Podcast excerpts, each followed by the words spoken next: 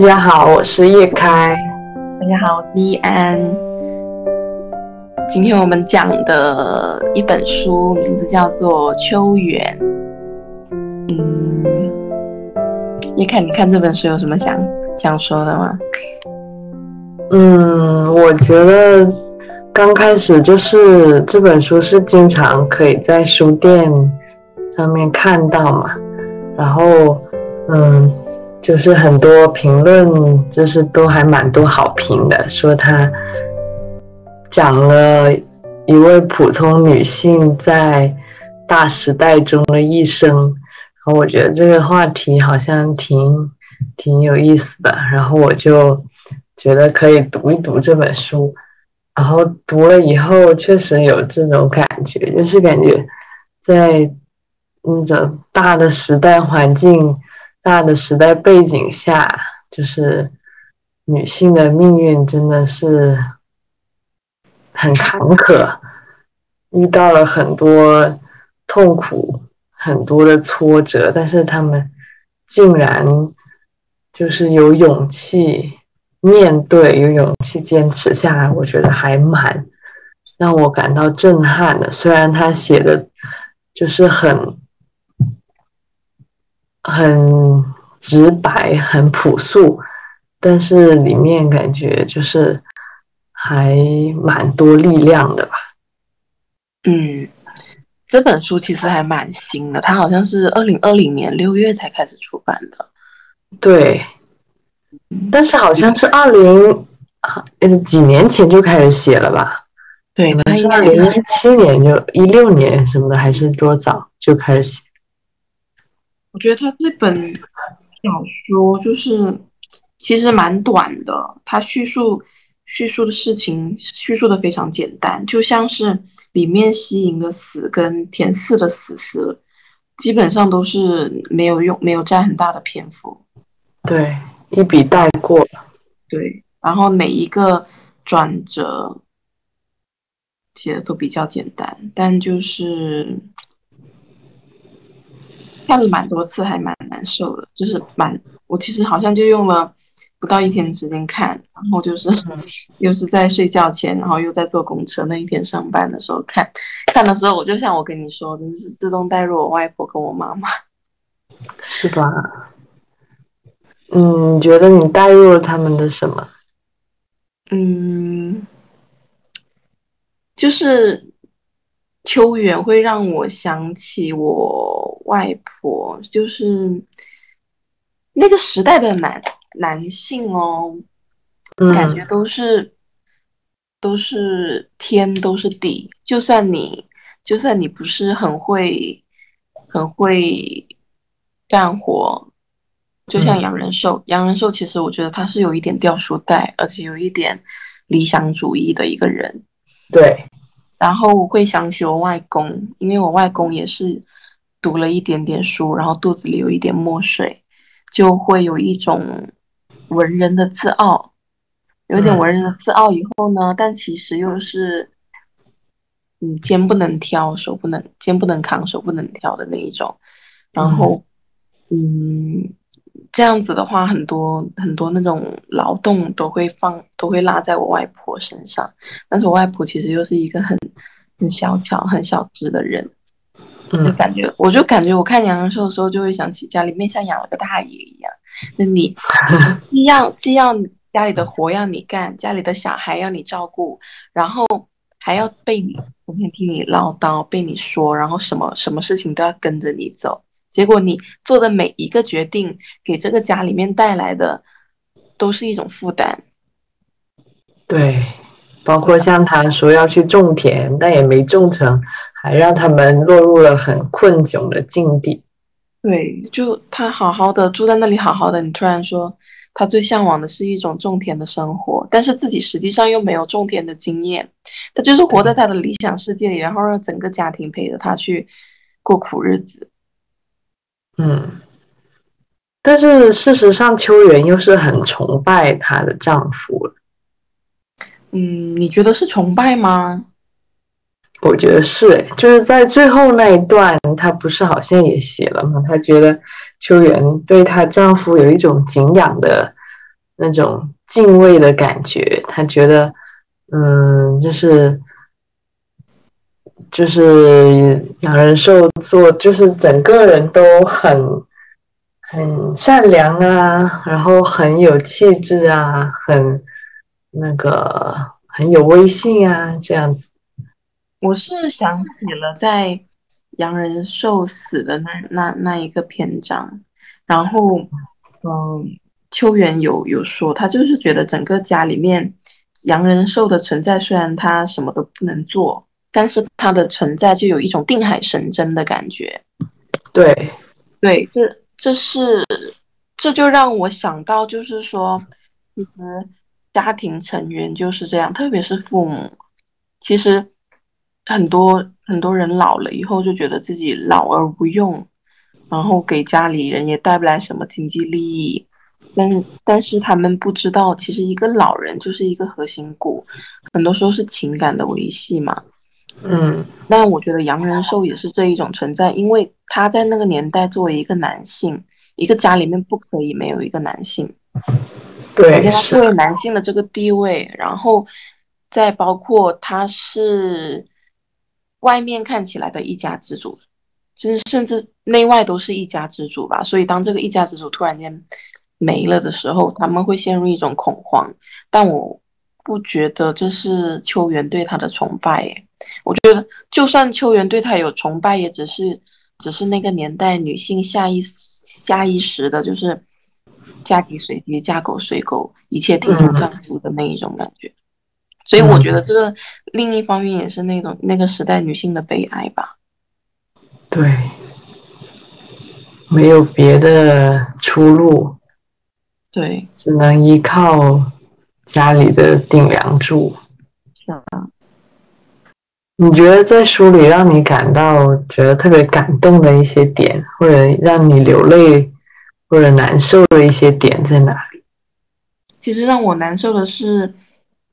嗯，芝华，芝华那个时候要去读书，他硬要去读书，很想很想要去读书，然后去读书，结果因为肚子饿，然后又整天要想分一点大家把他的那个奖学金给他，对那一块钱，他的老师对他说：“这一块钱奖学金你就放在我这里吧，因为下个学期你就要毕业了，我怕你这一块钱。”拿回家以后没了，结果下学期你没有办法读书。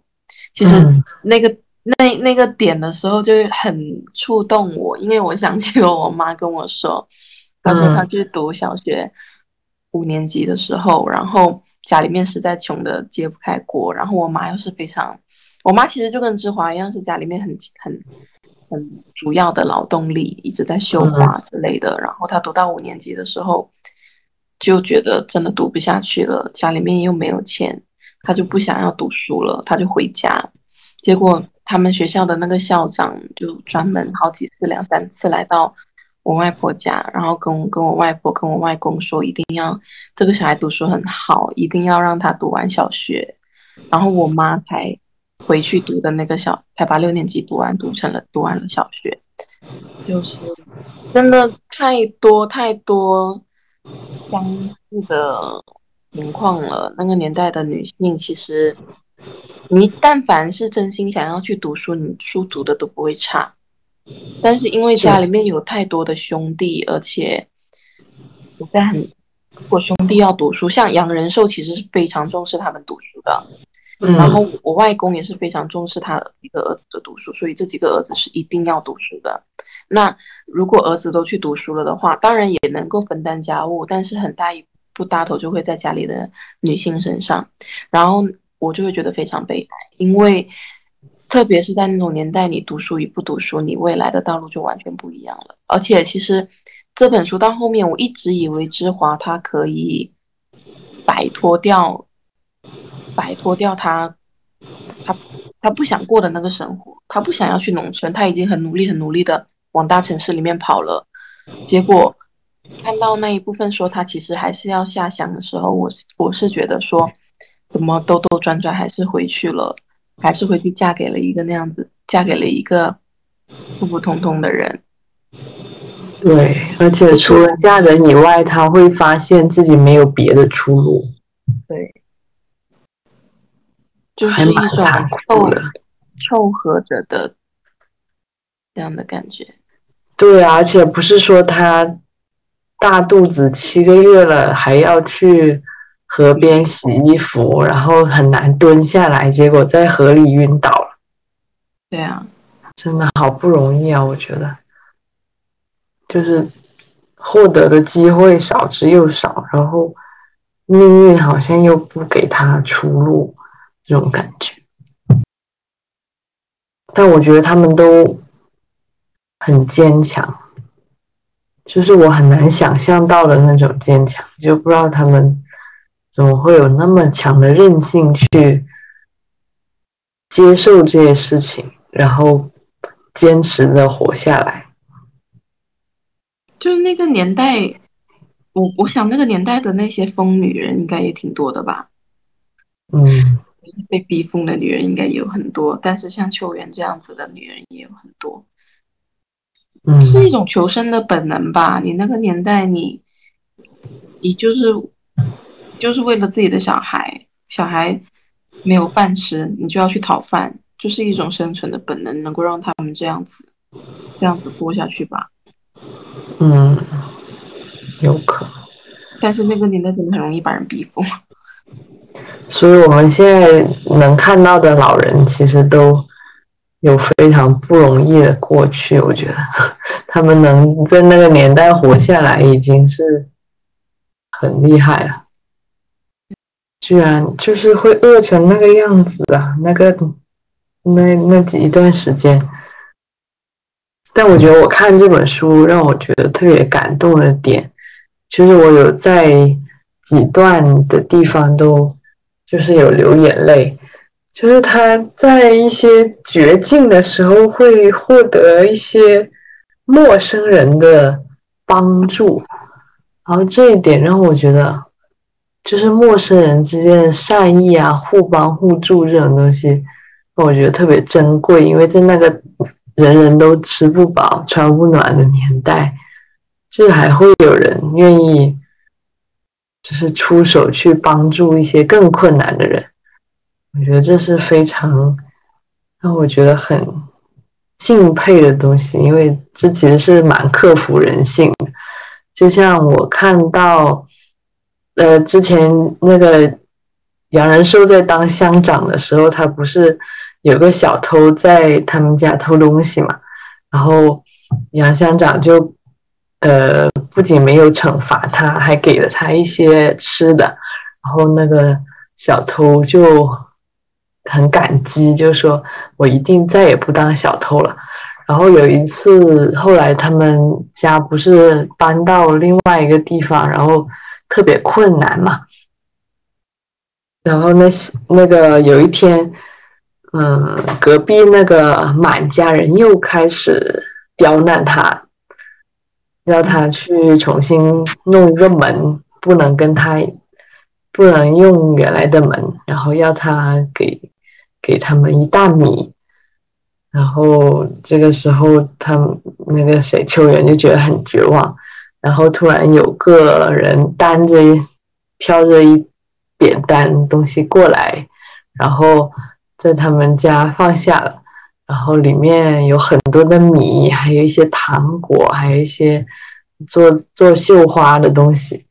然后他说是当年杨乡长帮助了我，就是在我最困难的时候去偷东西给家里吃的时候，杨乡长帮了我。然后，嗯，我现在听说你们在这里，我就弄点东西来给你们。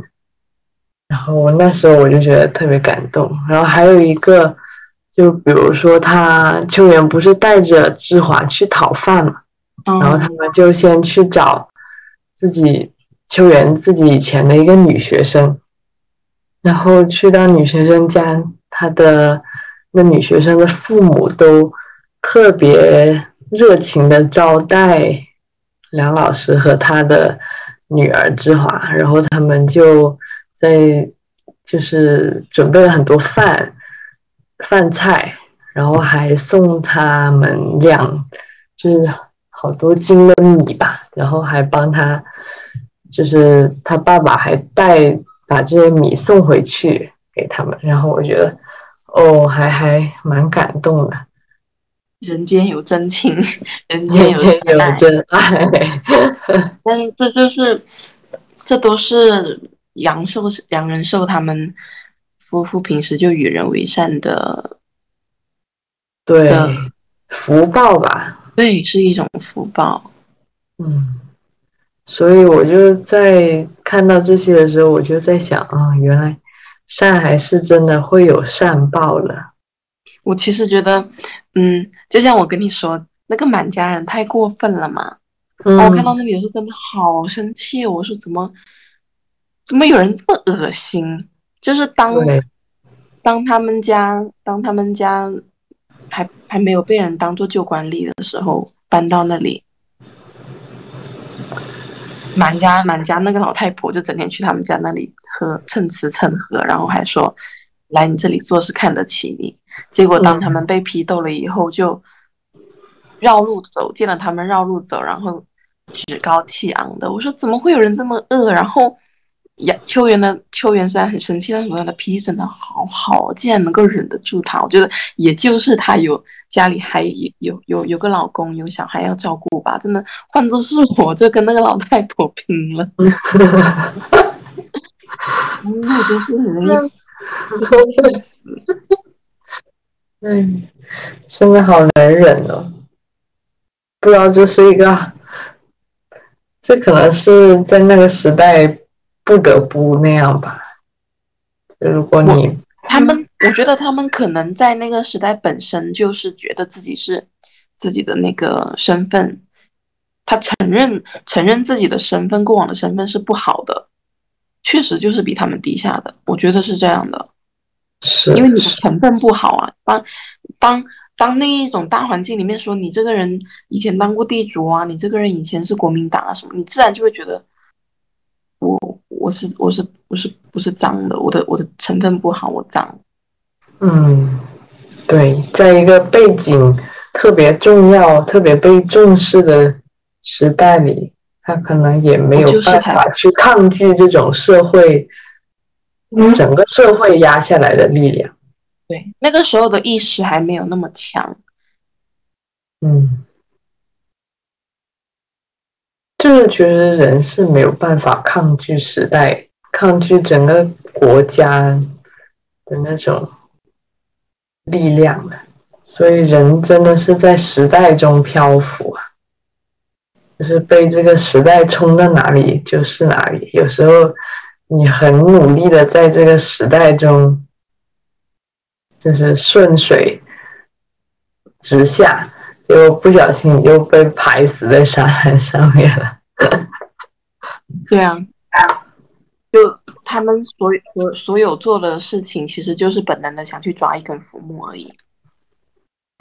对，但是很难抓到。对，沉沉浮浮吧，就。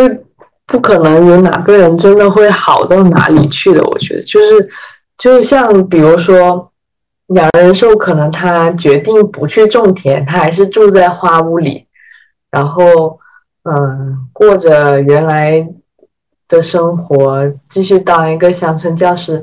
那他到最后，他肯定如果不在这里跌倒，他还是会在别的地方跌倒。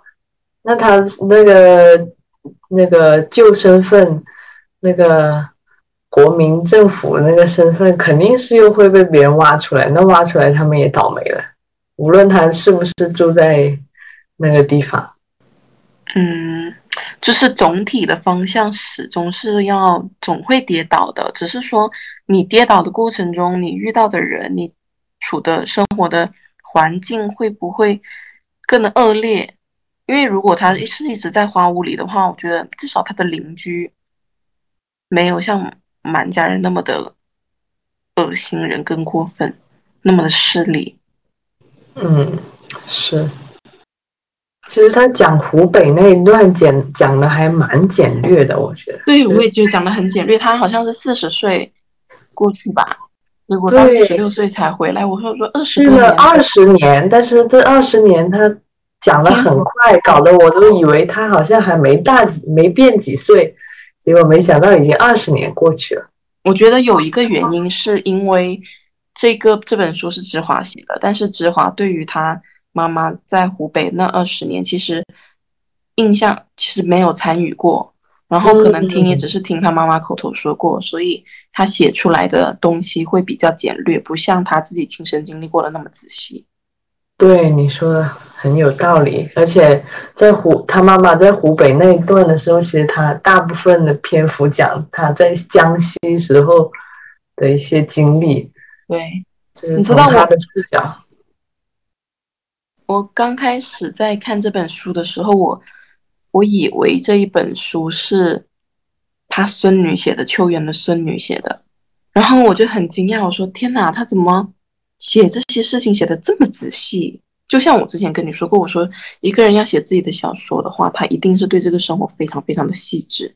就像那个年代，他他使用的生活用品是什么，然后他穿的衣服是什么，其实每个年代有不同的叫法。然后我看的时候，我就是好惊讶，后面才知道原来这本书是芝华写的。然后我就理解了，哦，那我明白，因为他跟他妈妈很亲密，而且他跟他妈妈其实共处的时间很长，是知道他的那个生活，然后也知道那个时代背景的。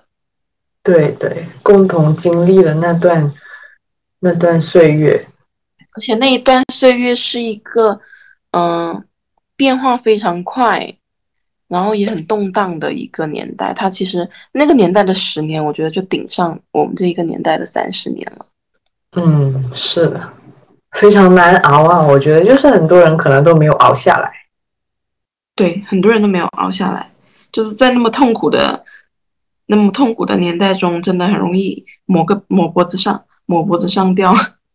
嗯，是，就是我我外婆有时候会给我讲一些她以前的故事嘛，其实不是她主动讲的，是我去问她，她才讲的。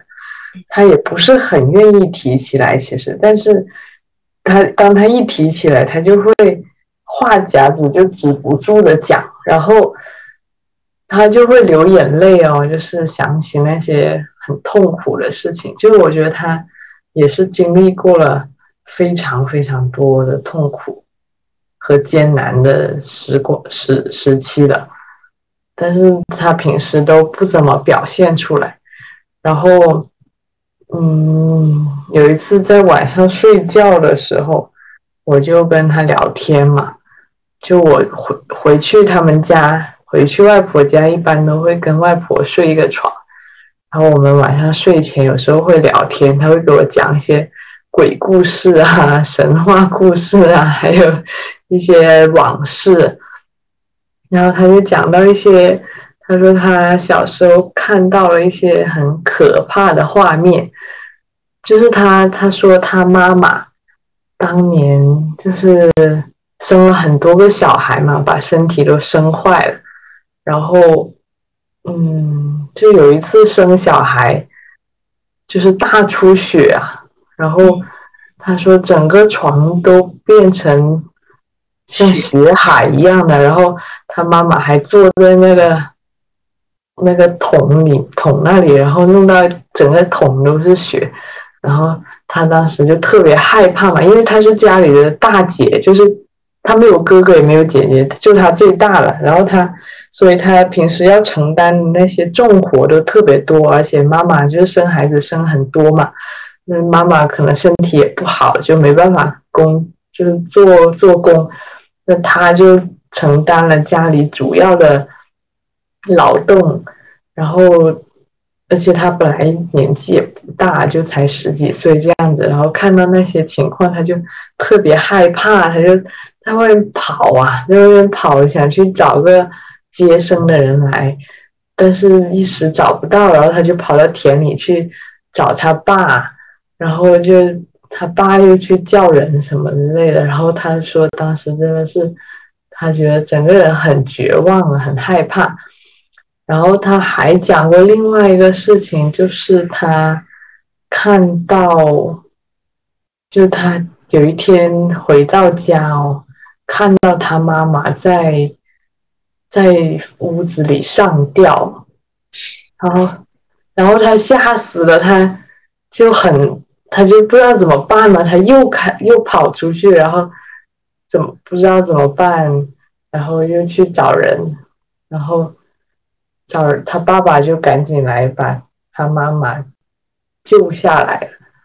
他那时候可能也才没多大吧，十岁还是十十多少岁，就觉得哎呀好辛苦。然后他每次讲到这些故事，他都会在那里抹眼泪，真的，我觉得你哎，你外婆的妈妈去世的早吗？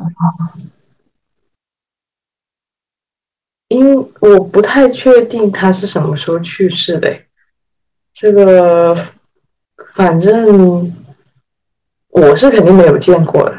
你肯定没有见过，你见过不得了。呃，应该可能也是很早吧，我应该蛮早的。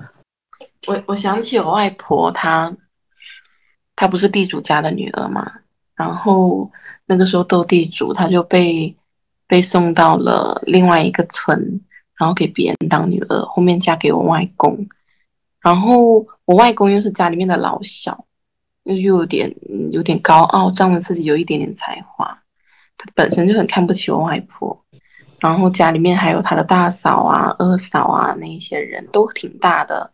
也看不起我外婆，然后我外婆她因为因为她自己的亲生妈妈被当斗地被地主被当做地主斗了以后，她其实家境很惨嘛，然后有时候嗯没有饭吃，然后外婆就会藏起家里面的一些米，藏在那个房梁上藏起来，结果有一天偷偷偷偷的去接济给她的妈妈，结果有一天被人发现了，然后她就。被被被那几个大嫂啊什么之类的围在围在一起，在那里骂他，说他反个仔，偷藏家里的东西，然后说他品性坏啊之类的，然后被被我就被我外公打，但其实他们都不知道他他的那个米是要去拿去接济给他妈妈的。然后我妈其实有时候，因为她听我外婆讲很多这些事情，然后我妈就会跟我讲，其实这些事情都不是我外婆跟我讲的，是我妈妈跟我讲的，然后。她就会，我妈又是一个非常要强的人，她就会觉得我外婆怎么这么傻，就是已经被他说他是不是被欺负欺负欺负到傻傻了的那一种，就是那个时候他受了好多好多的委屈，然后被我外公打了，好惨好惨好惨，但他永远都是笑嘻嘻。哦，我妈就一度怀疑他到底是不是傻的。然后就像我现在在跟我外婆聊天的时候，其实聊起以前的事情。他他不会，他倒不会有什么反应。其实他也是笑笑的跟我说。然后我觉得可能他经历的那一些事情都，他都太小了。然后以一种不去去想他的那种方式去消化这些事情。可能这些东西要是真的细细的回忆起来，就太痛苦了，还不如忘记。对，我发现其实。很多老人都在刻意回避，就是当年的生活，刻意回避讲起当年的生活。就你如果不去问他，或者不去，嗯，想要他讲，他其实他不会很主动的讲给你听。他就可能很多事情他都不想记起来，记起来就会流眼泪之类的。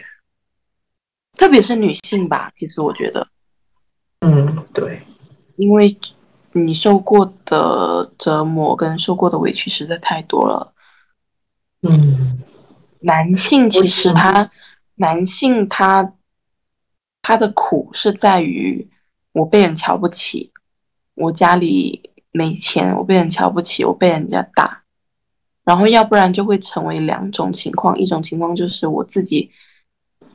潮汕话就是讲“嘎 K 级”，就是立志立志要出人头地，然后通过自己的一番努力，让家里得到了嗯相对良好的生活。一种是这样，那另外一种就是家里面本来就很穷了，然后他要不然就当个当个吊儿郎当的人，也就吊儿郎当惯了，去当个混混混混混，或者是那一种嗯那一种社会我们说的烂人吧。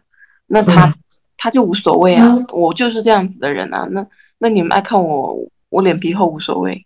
就是我觉得容易变成这两种人。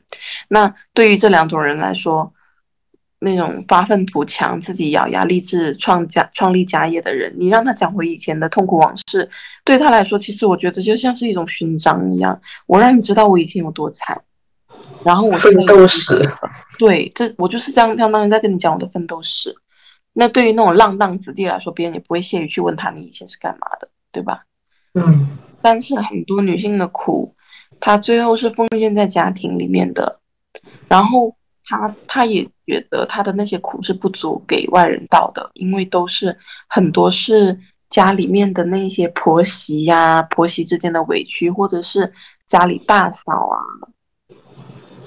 嗯，不是属于事业奋斗的那种。就算我苦尽甘来了，我也只是说我给我的小孩。有一个良好的教育，我小孩出息了，我受的一切苦都是，都是，都是理所当然的，都是可以被原谅的，因为我的小孩出息了。但他这这只是这是他的成功，但这不是他能够向别人炫耀的资本。说我以前有多惨，你看我现在儿子有多厉害，他们不会这样做。嗯，对，就你会发现，无论男性做的什么样。都会有女人来接触他，所以我看这本书的时候，我看到最后，最后他说的那一段话，是，哎，我好想读一下那一段话哦。嗯，你读。但是我要找一下。他说，就是秋元死的时候，他们不是在他的那个口袋里面看到了秋元的一张小纸条，上面写着。一生尝尽酸甜苦辣，终落得如此下场吗？然后，告诉你就是说，他用这两句来形容自己的一生。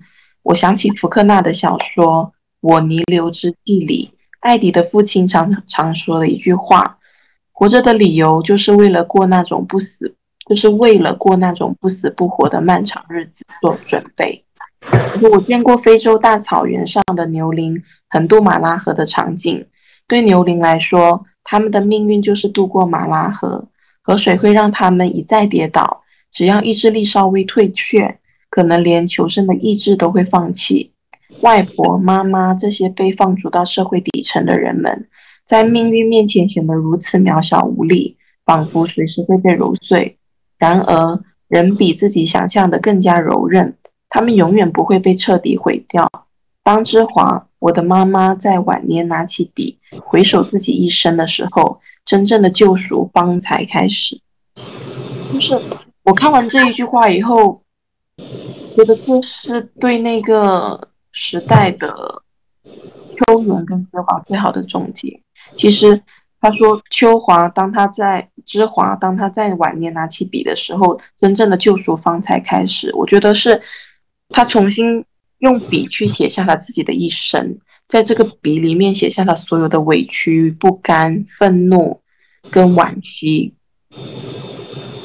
就当一个人回顾他一生，真正的去面对他的时候，你才能够把你的情绪完完整整的表露出来。就他以前是多多喜欢读书，但是没有机会。他可能到后面也会为了照顾小孩，然后去去做各种工，但是他其实。摆脱不了，他就是想读书，他就是想学习的一种愿望。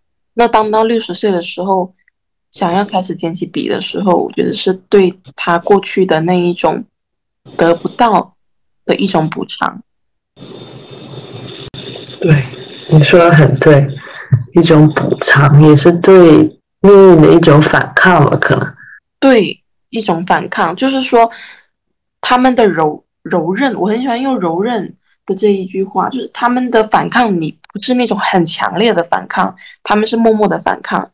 那当你给我在这种情况下，你给我一拳，我只能够说，我不会再反击你一拳，我没有办法做到反击你一拳，我只能说我我可以用我的那个手去抵挡一下，尽管那个拳头会落在我的身上，但是它可能相对起来不会那么的痛，我只是抵抗它，但是我不反击它。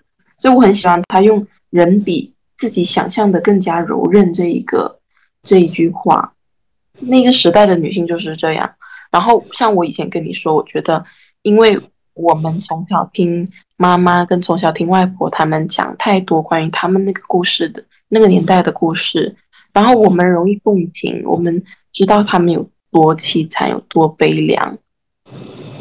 但对我们来说，这不仅不仅仅应该是一种不应该停留在一种情绪上面，反而是我们知道他们的不如意，我们知道他们没有办法得到的东西，但是我们自己要去得到，我们要去替他活，或者是为了自己活出更加灿烂的人生。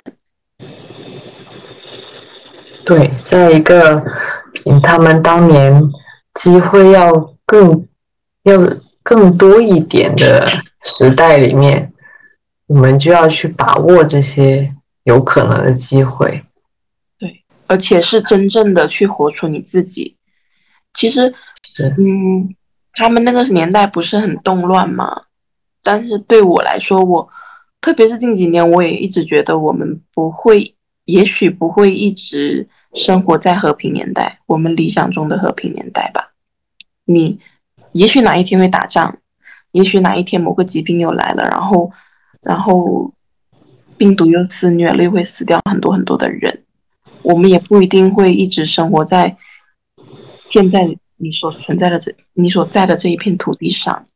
你也可能会因为某一些原因背井离乡，甚至有可能会流离失所。我不会对未来有那么乐观的态度吧。对，其实我也不是很乐观。对，就是在这一种不乐观当中，我我我对我们自己有信心。就是我觉得，就算是我们我们活在球员的那个年代，我们也会成为他们那样子的人。对，我们比我们想象的更加柔韧，是吧？是，永远不会被彻底毁掉。对。我不会，我不是说那个年代承受不了这一种痛苦、上吊、死亡的人是是可耻的，是懦弱的，不是，他们也有他们的方式。但是因为我们自己，我觉得可能是因为我们的接受到的外婆或者是妈妈他们的那些力量，就会变成我们自己身上的力量，我们就会成为他们那样子的人。那他们熬过了他们那样那个那么艰苦的年代。在我们对我们来说，我们也能够熬过我们这个年代的苦，我们也能变得很柔韧。但是唯一的一点是，唯一一点的是，你要真的坚信你，你要活出自己的世界，你要去做自己的事情，你不是被时代裹挟，什么都是由外界去决定让你去怎么做，这是我们那个这个年代跟他们那个年代最大的差别。是的我那一天跟我朋友在讲说《秋园》这一本书，然后我朋友就说他其实近期不想再看这些书了，就是不想再看这一种苦大仇深的书了，就是讴歌讴歌那个年代的人多么的坚强啊，讴歌那个年代的女性有多么的坚强，他不想书，但是这一些书会，因为他很喜欢看《白鹿原》嘛。他说这些书会让他陷入到一种情绪里面，一种很可悲、一种很可叹的情绪里面，那种故事背景，觉得很无奈，觉得，嗯，可能很可能很没有意思吧。也许是因为他实在是读太多了，读多了以后他觉得没有意思。他现在会去看那一些，嗯，像。像国外讲女性故事的那种更有力量的，然后女性会去抵抗的那一种，嗯，更有鼓舞的作用。对，会有像嗯《那不勒斯三部曲》，他就觉得那里面的女性是有力量的，他看完会觉得振奋，振奋人心。然后我那个时候就觉得说，我有在想，我说嗯，对哦，是不是我也应该。避免，就是说，尽不要不要过多的去看这一类型的书，因为会让我带入到我外婆，或者是带入到嗯认，其他认识的一些女性身上的故事，然后会让我陷入一种他们好可悲，他们又好好惨呐，然后我要我要为他们做一点什么事情的那一种地步，结果我就会把那种内疚感放在我自己身上，你明白我的意思吗？嗯，对。确实是，然后他就会，就是你会背负上为他们而活的那种责任感。对，你会但其实不一定是必要的责任感。其实不，我们是为我们自己活的，而不是为我们的妈妈或者为我们的呃奶奶外婆活。对你，你，你不是希望你。不是希望成为他们希望你成为的样子，虽然这句话有点绕口。他们如果想要一个很很有出息的小孩，那你会觉得他们这一辈子都这么惨了。我想要让他骄傲，我想要成为他眼里很出息的小孩，然后你就会背负上他自己身上那种很沉重的感觉。如果你自己没有做好，你就会觉得说他怎么这么惨哦。他他这一生要什么？要要爱情没有爱情，然后要然后要要要尊重没有尊重，然后结果小孩没有出息，这样子的感觉。其实要分得很开，你你你的生活是你自己的，他们的生活是他们的，你可以共情他们的生活，但是不要影响自己的生活。你可以，你应当是从他们的经历里面得到力量，但不要。沉溺于在一种情感里面，对，的确是。就像我们，嗯，如果我们有自己的小孩，那我们当我们成为了别人的外婆的时候，我们跟别人讲自己的经历，也许也不会一帆风顺，也许不会一帆风顺，但是我一定会跟我的小孩说，你可以。Just a story，你只你只要听听就好了，你就只要当做了解那个年代的人，然后作为一个渠道去了解他们而已，你不需要再去想那么多。嗯，可以劝自己的小孩或者是自己的孙辈尽力为自己而活。嗯，就是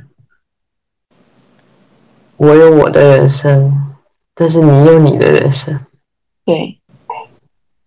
我有我背负的东西，你有你背负的责任。但是我觉得秋元其实他的另一种启发是，就是生命的柔韧性有多强，就是在这种恶劣的条件下，有一些人还是努力的存活了下来。那我们现在。可能过得也不是很顺利，但是至少没有他们那么不顺利。那我们可不可以也尝试着活下去，看看活到八十多岁的时候，这个世界是什么样子？虽然我对人类的未来很不乐观，我说人是有很多缺陷的，动不动就搞死自己了，就是搞死别人。你是说你对人性的恶是没有，嗯，你对人性的恶是持有悲观态度的，是不是？对，是的，我觉得人有很多人性上面的缺缺点和嗯身体素质上的缺点。一方面，人的身体就是很脆弱，这种碳基生物 非常容易死掉。另一方面，人性的很多弱点，包括像什么自私自利啦。党同伐异啦，我觉得这些都是，就是你看你观点和我不一样，我就要打你啦之类的，这种各种缺点，就很容易让人类自取灭亡。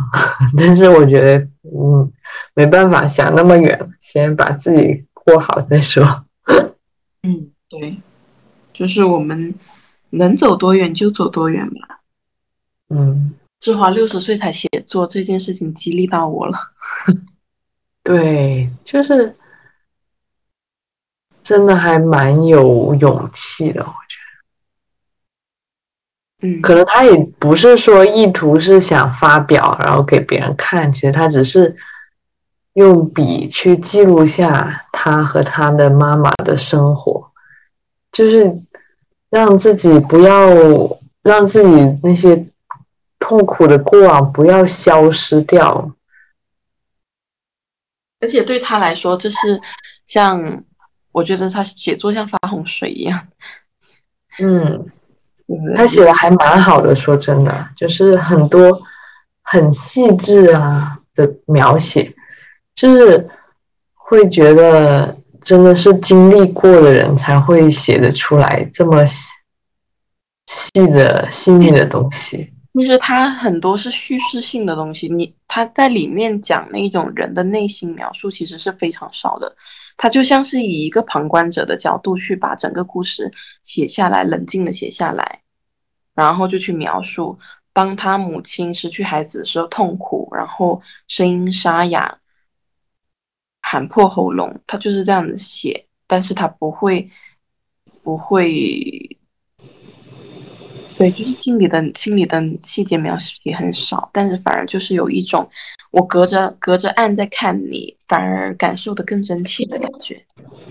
嗯，是的，是的，对，就是他不表达，他可能会觉得很难受，就是必须要表达的那种情况。看秋园哦，就就会让我觉得，让我想起我之前跟你讲的一句话，就是人什么都可以干。轻松的可以干，劳累的也可以干，体面的可以干，不体面的也可以干。嗯，对啊，就是就是随着生命去走吧，是吧？因为我刚刚在翻，然后又看到一句话：修缘做事从不偷懒，一天到晚不停做活，做一天可比别人一天半。嗯。白天黑夜替人做衣，想赚点钱回家。你会讨厌人寿吗？